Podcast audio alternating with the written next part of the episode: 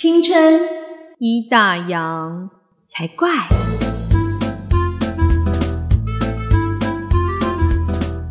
十九八，等等等等等，你在干嘛？六倒数什么？我要带你飞向二零二一啊！你是怎样？上次参加了五月天完演唱会之后，还在嗨是不是？还在嗨呀、就觉得就是那个脑袋里面就一直有五月天的歌出现，就因为你，所以我 一开始就带大家倒数，很嗨，有没有？棒哎、我觉得光倒数十场，虽然已经就到我们去听演唱会的时候已经就是二零二一了，但是他在倒数的时候、哦就不知道为什么还是很嗨、好像就是没有倒数过一样。这次因为疫情，所以延后的关系，所以他是不是之后每一场他都有带大家再倒数一次？每一场都有倒数。那个圣诞夜那一场还有重新过圣诞节。哎、我等下我先补一下啊！欢迎收听《青春已打烊》，我是泡泡。我是王妈妈，对，如果没有讲，人家想说这节目怎么了？是大家直接从闲聊开始吗？对啊，对啊，对啊，有听的就知道嘛，没听的啊对现在也知道了。对，所以这个五月天的演唱会好听，好听啊，很棒啊。然后重点是那那天很好笑，因为我们本来的那一场是、我本来是十月二十七号，嗯，就是也不是首场，也不是什么围场，也不是什么圣诞节，也不是跨年，就是很不特别的一场。不是因为疫情的关系被挪嘛？阿信就说，其实我们也没做什么事情，但是好像就是莫名其妙被隔离了十四天，因为就往后延了十四天嘛。真的耶。真的就是嘿，大家都被关十四天这样子。但是你们那一场就变成了最后一场对，我们就变成最后。然后那玛莎一开始就说：“你们就是随便买一场，然后就莫名其妙变最终场啊。”然后我们说：“哎、对，好像也是这样。哎、那你知道最终场跟其他场有什么不一样的地方吗？”他其实阿信有讲，他说：“等一下，我给你们特别的，嗯哼，因为大家都我们就很喜欢听他们讲乐色话，然后他们就在开玩笑说特别烂的吗？然后他们就说 也 OK 啊。就是他说：“哎、你们真的很好骗，你怎么相信？”就是我跟我们一起去的朋友说：“你真的真的很好骗，你怎么相信是最特别的？”因为他就说我接下来要唱一首歌没有在 round down 上面，然后我就说奇怪，那阿信既然说没有在 round down 上，然后他就表示他临时想的，那为什么其他人会知道要谈什么？要谈什么？对，那为什么会有字幕？然后我朋友就说：“嗯你真的很傻。”他说最特别，你还真的相信？哎、我说说不定真的是最特别啊！只是他们是团员之间有先讲好，只是你们不知道而已啊。可能吧，不晓得。可是他有说，说这一首他们也不知道是什么歌，但后来他们太有默契的时候，我就觉得怎么可能事先不知道？哦，那一定都知道啊，对啊，对啊。可是我们这一场还不是最终场之外，我们这一场已经算他们开桃园六场里面就是温度最高的一场，虽然还是很冷。哦，对，之前好像他们在办演唱会的那段期间都有寒流，都很冷。超冷的，哎、我们那天已经最不冷，但是你知道我从头到尾我的羽绒外套跟毛毛都没有拿下来过，然后口袋还不时要去摸一下暖暖包，因为那个手真的会冻僵。哎、可是你们真的很幸运哎，虽然场次延期，可是被延到最后一场很 special 之外，然后温度还是比较稍微舒服一点点。然后回来的车上，大家就想说，哎、台南场已经宣布什么时候要抢票，然后我们就说现在是要开抢的意思吗？哇塞，还要再开始追第二场就对了。就很热血啊！其实我那时候买五月天的票的时候，就有一个朋友就说，他说：“哎、他好羡慕我。”我就说：“你要去吗？要不然明年一起。”他说：“我说你有喜欢五月天吗？”他说他喜欢，他是说，而且他说他很喜欢去现场感受那种觉得自己就是重新回到年轻的感觉。对，听现场演唱真的感觉不一样，对，就是很嗨呀、大家一起嗨，气氛就会热闹起来。对，然后就会很感动。然后你知道阿信又很会讲一些，他们除了讲乐色话之外，他还很会讲一些很感性的话，嗯，就很容易情绪被带动，这样，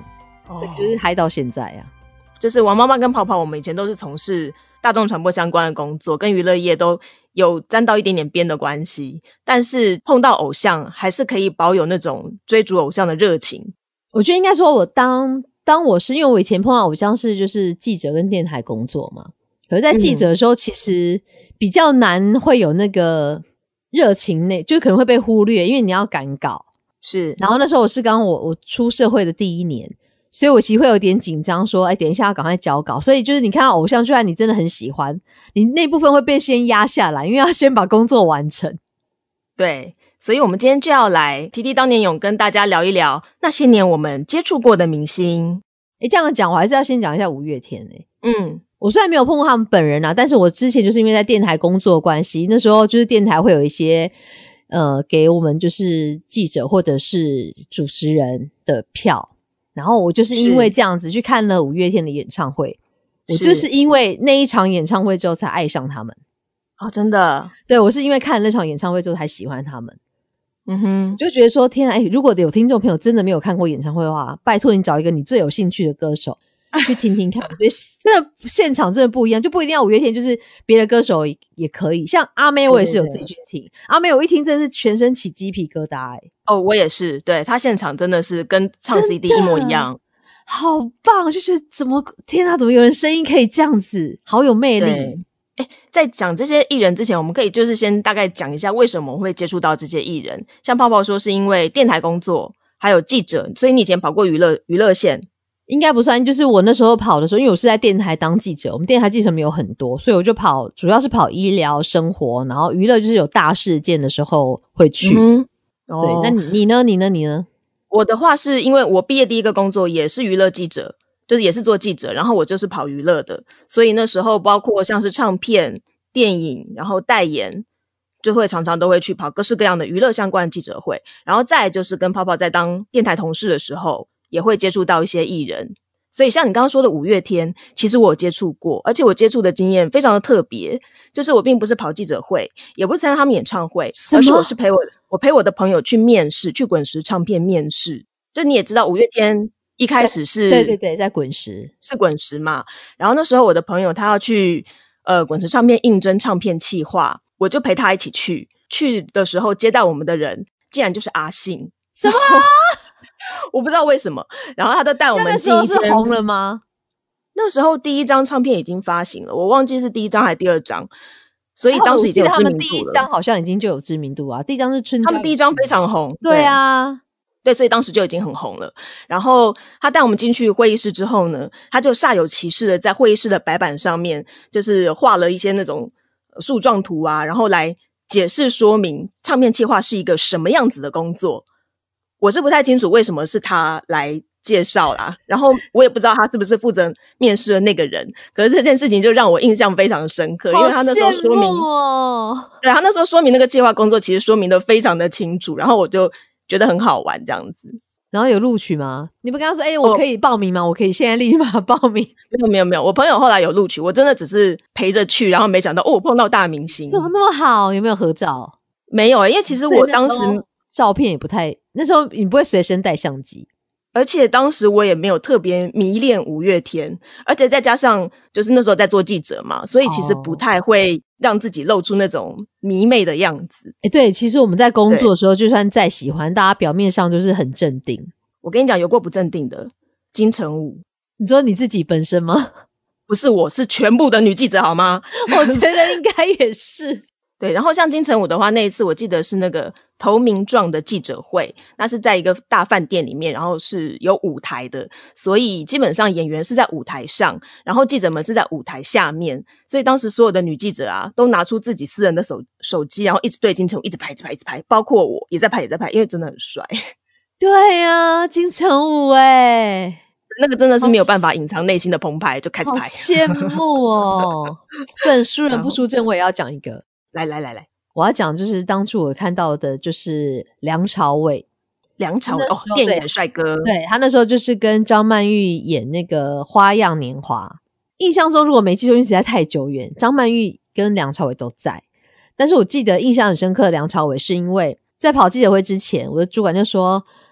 哎、梁朝伟耶，我说怎样？你要多看两眼，他就是眼神很会，就是电人或干嘛。”然后那时候年纪小还不懂这些，我说是哦，然后我就很淡定这样。我觉得其实我还蛮适合跑娱乐，因为我就 属于很淡定，那时候不是很追星这样。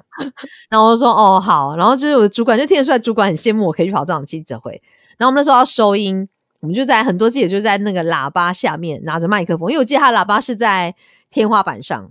等他天花板没有很高，但所以我们可但是我们的手还是要举高，所以我们就在离就是舞台有点位置的地方。然后就一群记者拿着那个麦克风在那个喇叭底下收音，然后你一方面你还是眼睛会看着台上嘛，看台上在干嘛，嗯然后就有一秒钟，我就跟梁朝伟对眼对眼睛到，对到，哎、不到，就是这样对到那瞬间，我马上撇开、欸，因为那电力好强哦、我懂，我懂，我懂。我整个傻眼，就 怎么讲？而且那个距离有点距离，我们至少距离一百公尺有。我想说天啊！而且我是马上撇开，现在觉得哦，当初应该有志气害也刚好撇开，但是那一瞬间就是反射动作就撇开就，对，就哦天啊，怎么会这样子？你撇开就表示你内心触动了什么？对，我瞬间被电到啊！嗯就，想说，怎么有人可以就是眼睛这么有魅力？我跟你说，我也有被电到过的经验。谁谁谁谁谁？周润发，哦，我状况跟你有点类似。也是四目相交吗？对对对，那时候是那个《卧虎藏龙》的首映会，在那个信义威秀那边。大家知道信义威秀就是有两层楼嘛，一楼其实算是有一个广场。当时的话，就是一楼有铺红毯，然后有一个舞台，然后所有的记者都是在二楼从上往下拍。然后那一楼其实会有很多的影迷在两边，所以当时呢，就是演员们他们就是走红毯，一路要走向舞台，然后我们记者就是从二楼，然后拍他们这样走红毯的过程。那正常来说，其实艺人他们在走，因为两边有影迷嘛，他们一定会去是跟影迷在挥手去致意这样子。然后那时候就在看，我觉得哇，周润发好帅哦，好帅哦，好帅哦！就突然之间，发哥就抬头跟我四目相交，那一瞬间我就跟你看到梁朝伟一样，我没有把眼睛撇开，但是我整个脚软，我 就我不知道我当时有没有这样整个抖一下之类的，但是我当时真的真真切切感受到我在脚软，就觉得哇，好帅哦，那个眼神，对，我觉得他们明星就是会有一个特质、欸，真他们就是本身就是很会放电。跟一般人真的不一样。对你这样讲，我还想，我记得我们那时候电台，诶，我那时候不知道你还在不在电台。我们有一场就是活动，然后那时候好像记得是邀请徐若瑄哦，然后上台，然后有就是有唱一段歌跳舞这样子。然后那是我第一次见到他本人跟表演，你就觉得他就是很美就是对，就他就是在发亮，而且他的皮肤真的好好，哇哦，就是那种透亮、很雪白这样子。对我觉得艺人真的是异于常人，就是跟一般人有不一样的光环。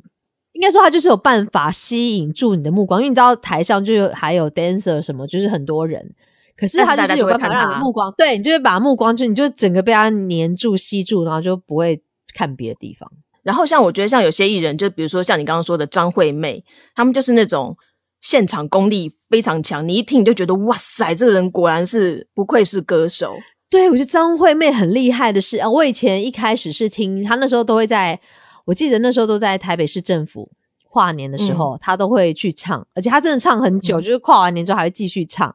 然后那时候都人挤人哦，那时候我们都会会为了去看阿妹，然后去那个市政府跨年。嗯哼，然后后来就是他比较没有参加跨年场，就想说，哎，有一次他看演唱会，我就想说，他是我毕生第一次掏钱买演唱会票的艺人，嗯嗯对。是然后就去看他的演唱会，然后觉得天啊，他现场真的很有魅力，因为他跨年的时候也是这样，他就是很会带动观众，对，就是这边的朋友，然后他就你就整个现场都很嗨、就会被他吵嗨。对，因为有的嗯艺人好像没有这样的功力，对对，然后他就是有那种，他就很会很会带动观众的情绪，对就好爱这种像我们过去因为工作身份的关系，所以我们会有一些机会听到歌手，不管是在记者会，还是说比如说他演唱会，我们会听到他现场演唱，或者是我们会有一些机会拿到所谓的公关票，然后去看演唱会。那看多了，你其实你会知道，呃，歌唱实力还有这种舞台魅力真的有差。巨星不愧是有他们巨星的水平。因为那不是你学得来的，除了张惠妹之外，我还有听过张学友，他也是真的唱歌跟 CD 一样。啊，这歌神啊，真的是歌神。然后还有一位陈奕迅，他也是唱现场，哦对，也是很强。，那个是很强的啊。还有一位要提提我们的好朋友林凡。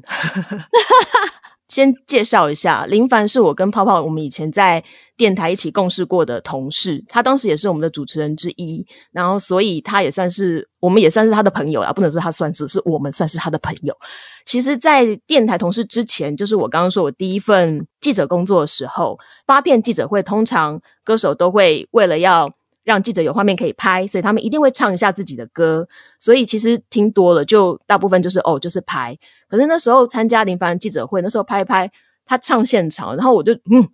这个人怎么唱这么好啊？所以当时我就对他留下非常深刻的印象，就是他现场唱的非常非常的棒，歌声很棒啊。但是我就是本人更喜欢他私底下个性。对对对对，因为唱片公司帮他塑造的跟他私底下原本的个性是有一点点落差的。林凡小姐在唱片界所建立的形象，应该是蛮知性的女歌手，对，对，就是比较文静一点的样子，然后比较真的深情。对她私下不知道私下就是一个人来疯啊。因为他歌唱实力很好，然后他大部分又是唱一些抒情歌曲，都抒情，像是那个一个人生活啊，还有像是后来犀利人妻的那一首五天几年跟重伤，所以都是一些比较都会情歌的感觉，所以他的形象就是变成会比较那样子文静啊、深情啊、知性、知性。对，因为我们平常可能工作结束之后会有一些。自己私下聚会的时候，那大家就是闲闲聊的时候，你就会觉得，哎，他其实是一个很可爱的人，很活泼这样子。对，我就跟他说，你应该把这一面介绍给观众。我说你这一面太可爱了。对，但是那时候我记得，后来电台有活动，有一次有一个公开的户外活动，然后就有邀请他上台演唱。我觉得他一上台开始投入表演这件事情的时候，他真的还是有他艺人的样子。就他一表演起来，就觉得哇，目光都会想要盯着他看。对啊，一唱歌也是不一样啊。对这个部分还是很专业的，嗯，再来我讲一下，我讲一下，哎，讲一个比较贴近，就最近时事一点，就我们去呃看五月天演唱会的时候，前面会有周华健的宣导影片，就华健大哥，对他就是跟你说，哎，看演唱会的时候不可以拍照啊，不可以干嘛，然后你要什么呃不能吃东西呀，然后最后最后最后，他就很可爱，影片里面就是说，哎，请你们回去告诉你们的爸爸妈妈。叔叔阿姨，就是华健哥，我也要开演唱会了，真的啊，真的，然后超可爱的，然后他的演唱会就什么，呃，四月十号在台北，五月八号在高雄。那我会讲他，是因为我之前在电台工作的时候，有一次就是他每次宣传期，其实他们其实行程，我们都知道他们行程很紧凑，他就是稍微迟到了一下，但也没有很久啦。是，但是我就听到哦，他从那时候我在节目部，我就听到他从柜台。对不起，对不起，对不起，对不起，对不起，我知道，就是他见到的每一个人，一路上他一一进来就每个人都道歉哎，对，然后我想说，天哪，怎么会有一个歌手可以这样？因为他其实可以到录音室里面再跟主持人说啊，不好意思，我迟到，没有，他从柜台开始一路上哎，包括经过我们节目部什么每一个遇到的人，他就说对不起，对不起，然后他编曲跟我迟到这样。而且我相信泡泡，你当时在节目部的时候，周华健大哥应该已经是一位天王级的人物了，爱相随应该早就出了，对不对？是很红，好不好？媒体上面的形象跟私下的形象都很一致的感觉，哦，对。然后我另外有一个比较，就是有一点点不太一样，是蔡康永。蔡康永，对。但是我那时候认识他的时候，他还没有主持《康熙来了》，是。所以我们就你不会觉得说他。康熙来了之前会觉得他是一个知性的人啊，他康熙来了之后会显得比较活泼。嗯，那在康熙来了之前会觉得他好像就是像学者那种感觉，比较知性一点。对，可是我就想说，那他应该也不至于太严肃或干嘛。就他其实本人还蛮严肃，可是因为那时候当时他做的节目是新闻性的节目哦，所以他其实就是一来到电台，他就会先自己要准备待会节目的东西，然后就一个人很安静的坐在那，他也不会跟别人讲话。然后就很认真，然后我们都不敢去打扰他。然后我们在电台会放歌嘛，他就是很精准那种，说，譬如说等一下要放什么歌，他会直接跟他的气质说，从几分几秒开始放。哇哦，表示他功课有做，对，非常认真，就是做功课的主持人。所以我觉得后来他会成功，你会觉得说他是有他的道理。不是偶然的，对，因为他是真的很花时间功夫，就你每次看到他节目前，他就是很认真在准备他的工作。然后讲到巨星的话，我这边还有一个可以分享的，就是周杰伦。呃，我在当记者的时候，正好是周杰伦当时出道的第一张专辑。然后我还记得印象很深刻是，当时他的第一张专辑的记者会是办在就是现在的那个小巨蛋前面的那个微风百货旁边，当时有一个 Hara 咖啡吧。地下室现在已经关掉了，嗯，反正就是当时在一个 pub 的地方，然后当时就是准备一台一架钢琴，然后周杰伦呢，他都是戴着一个鸭舌帽，而且他把鸭舌帽的帽檐压得非常低，因为他很害羞，他不敢就是跟大家眼神接触。当时他在现场，就是他就自弹自唱了他的那个黑色幽默第一张专辑的抒情主打歌。因为那时候那时候 R&B 的曲风在台湾还没有这么的普遍，对，然后他算是一个对，算是一个很领先的角色，而而且就是他自己创作的。那时候觉得，哎，对这首歌印象很深刻，然后再加上他那个很害羞的形象也印象很深刻。然后可是当时拿到他的公关片，他的专辑回去听，整张专辑听下，我听了反复听了好多遍，就觉得哇，这张专辑好好听哦，我觉得他会红，就哎。他真的很红啊！对，但当然他现在已经习惯面对镜头了，所以他对镜头是很大方的。可是我永远都会记得他那时候第一张专辑的时候，非常非常害羞，连那个眼睛都不敢跟大家对到的样子。废话，你们一群记者在底下就很像要吃人家一样哦。要是我也会觉得很紧张。可是不见得每个新人都是这样啊，有些新人可能就很落落大方啊。也是，可是我觉得有时候就是我们在跑一些新人的时候啊，你这样一讲，我想起来我跑过一个新人孙燕姿。哇哦！那时候就觉得说，因为他那时候好像是有一个被攻击的事件还是什么，然后所以出来开记者会。然后那时候本本就是见到他本人的时候，觉得他就是很娇小一个小女生。然后那时候对他第一个印象就是他那皮肤状况那时候真的没有很好，现在当然好很多。可是他一唱歌，你就还是觉得天哪，这女生真的很有实力，对。因为你从她那很娇小的外表，你用看的，其实你不觉得她怎么样，因为她不是那种特别亮眼或特别漂亮的那一种的女生。可是她一唱歌，就是真的不一样，是你就会觉得哦，这个女生应该以后会，就果然就是也是啊。后来就是我们刚刚提到很多都是天王天后级的人物，在采访他们或接触他们的过程当中，就真的可以感觉到他们就是不一样。对，那我那时候比较接触到比较多是哦，后来因为做节目，所以有时候接触到比较多主持人。我觉得要特别讲一下苦林苦大哥，啊哈，他那时候让我印象很深刻一件事情，就是那时候我们在呃，就是共事的时间，那时候刚好美国发生九一一攻击事件。然后我们就说：“哎，苦大哥，那你明后天请假呢？就是之后要请假一段时间，因为他请假必须跟我们讲，我们才知道说节目存档够不够，然后要要要做什么准备这样。然后说你要去哪里呀？他说我要去美国啊。我说什么？你要去美国？很危险哎。然后他就很淡定，就因为他已经要走出电台，就很淡定跟我说一句话，我到现在印象都很深刻。他说这叫做富贵险中求。”然后就很帅气的离开电台。哎呦天哪！对，他是去美国赚钱的。他就是没有，他就是他说那个机票很便宜，好像八千多块，因为那时候还没有所谓的廉价航空，所以八千多块去美国的机票是很便宜。对对，他说富贵险中求，然后就很帅气的离开电台。我想说那时候想，天哪，好有魅力啊，怎么那么幽默？那你呢？你呢？你还有遇到什么其他落差比较大的吗？我碰到的不是落差大，而是他的人就跟传言一样这么好的刘德华。啊，刘德华真的就是不是会有一些刘德华的一些什么下台救歌迷呀什么之类的事情，就说他其实私底下里面也是对人非常的好。就是我们自己以前在当记者的时候，是真的有接触过这样的事情。像我当时就是有参加一个电影的记者会，可是那个电影的记者会比较特别的是，他同时宣传好几部港片，所以当时请了非常非常多的大堆头的。港片的艺人，像是刘德华、古天乐、张柏芝，好多好多，哇，好多大咖哦。对，所以那场记者会，他的采访形式也有点特别。他就比如说五部电影好了，他就放了五个电影的立牌，然后记者们呢就可以随自己的喜好，或者是用自己的顺序哦，你现在想要访谁，你就去访谁，你你然后你可能再换来换去这样子。所以那个场地是大家是在一个平面上，不会是舞台上跟舞台下的。所以当时的场面其实就会有一点拥挤跟混乱。那我们当时碰到的状况就是，我们刚刚访完了刘德华的那部电影，然后接下来那个保镖就想要帮他开道，让他离开这样子。然后那我们因为记者都在旁边嘛，所以那个保镖他就会用手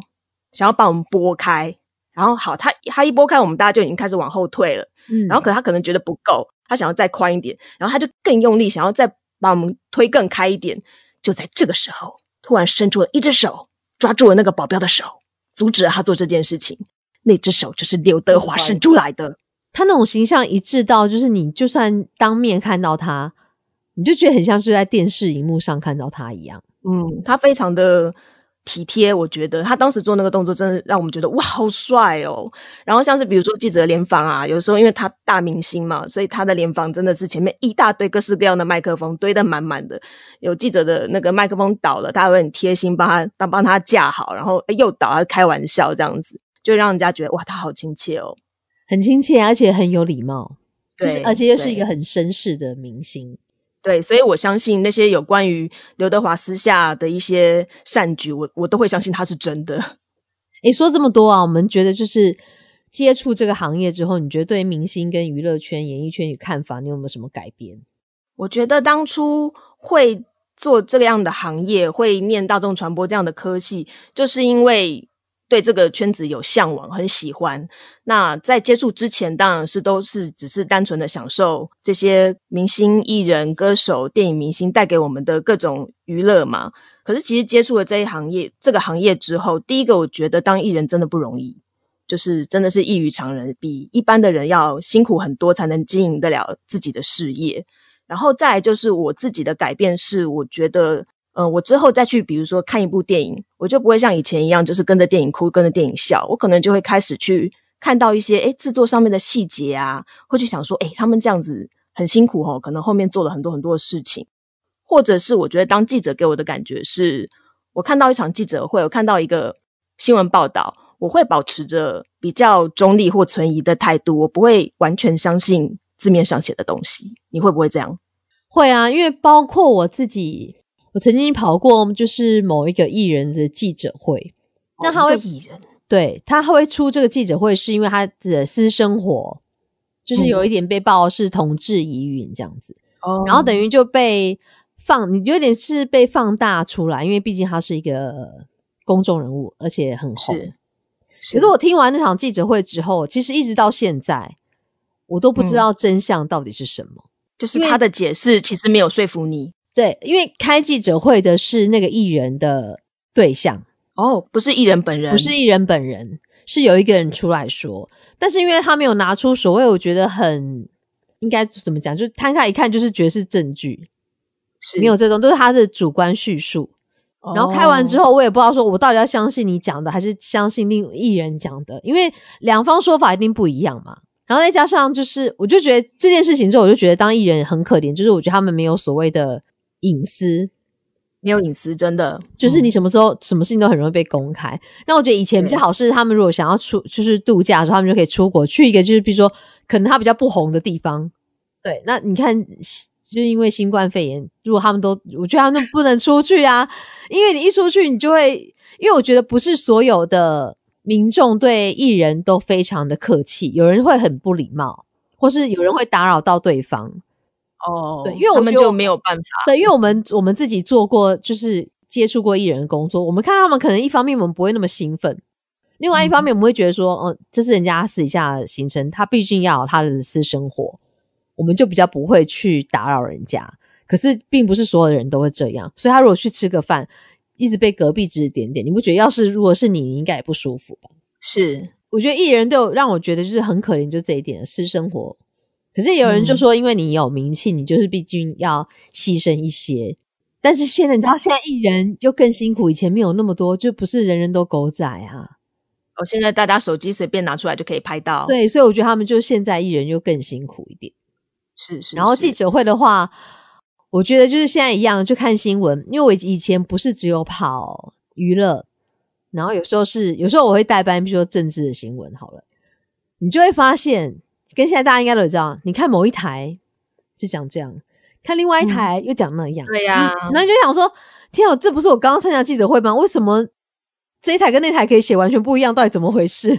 参加同一场记者会，台上受访的人讲的话都是一样的，可是记者的解读不一样，报道，做的角度不出来的新一样。闻可以完全不一样。建议大家看到新闻都应该自己多思考一点，因为记者会它本来就不是一个陈述事实的地方，它只是一个陈述对自己有利的事情的地方。对，所以就要当一个聪明的观众。对对对，所以大家就是在看娱乐新闻的时候，我觉得就可以轻松一点看了。然后在路上遇太严肃。嗯遇到艺人的时候，如果你真的很想合照，你很喜欢的，你可以先事先问他说：“那你现在方便合照吗？”有时候他们艺人，因为他们私底下如果没有打扮，他们就会觉得不方便。可能公司也会要求说你这样照片不能曝光或干嘛，所以大家就要体谅。再就是，我觉得因为现在的社群媒体，大家发言都太方便、太发达了，然后很多有时候一个新闻下面，就会看到各式各样网友自以为是的言论，断章取义呀，或者是自己一句话就为就下了注解啊。其实我觉得，不管你的对象是一个艺人还是普通人，其实那都是很不公平的。所以，我们很嗨的开场，最后结论会不会有点严肃？也不会啊，这就是我们做这一行所得到的一些感想。我以为你要说会啊，我觉得哎，我们来倒数十，就 又来了。没有，就是回味一下，说啊，当年看到的那些刘德华、周润发，好帅哦，还好有做过这个行业。真的哎，因为毕竟不是人人都有这样的机会。对，好了，那大家也可以上，比如说我们的 IG、脸书，就是如果你有，比如说你私底下遇到艺人的一些有趣的状况，可以跟我们分享。对对对，欢迎上 IG 跟 Facebook 搜寻“青春已打烊”。我差点又想讲“青春不打烊”，对我刚刚也顿了一下，因为我想说是“青春不打烊”还是“青春已打烊”，完蛋了，坏掉了！现在一直每次都要讲之前都要先停三秒，默默停三秒钟。真的好是“青春已打烊”哦，还是我们“青春不打烊”也要把它开一个？对，也是可以哦，就是不想 内心不想打烊，那外表一打烊嘛，这样就比较好吗？对，好，那可以在社群上跟我们互动之外，也可以在您所收听的 Podcast 平台按下订阅键，然后给我们五星的评价。那我们就下次再见喽，拜拜。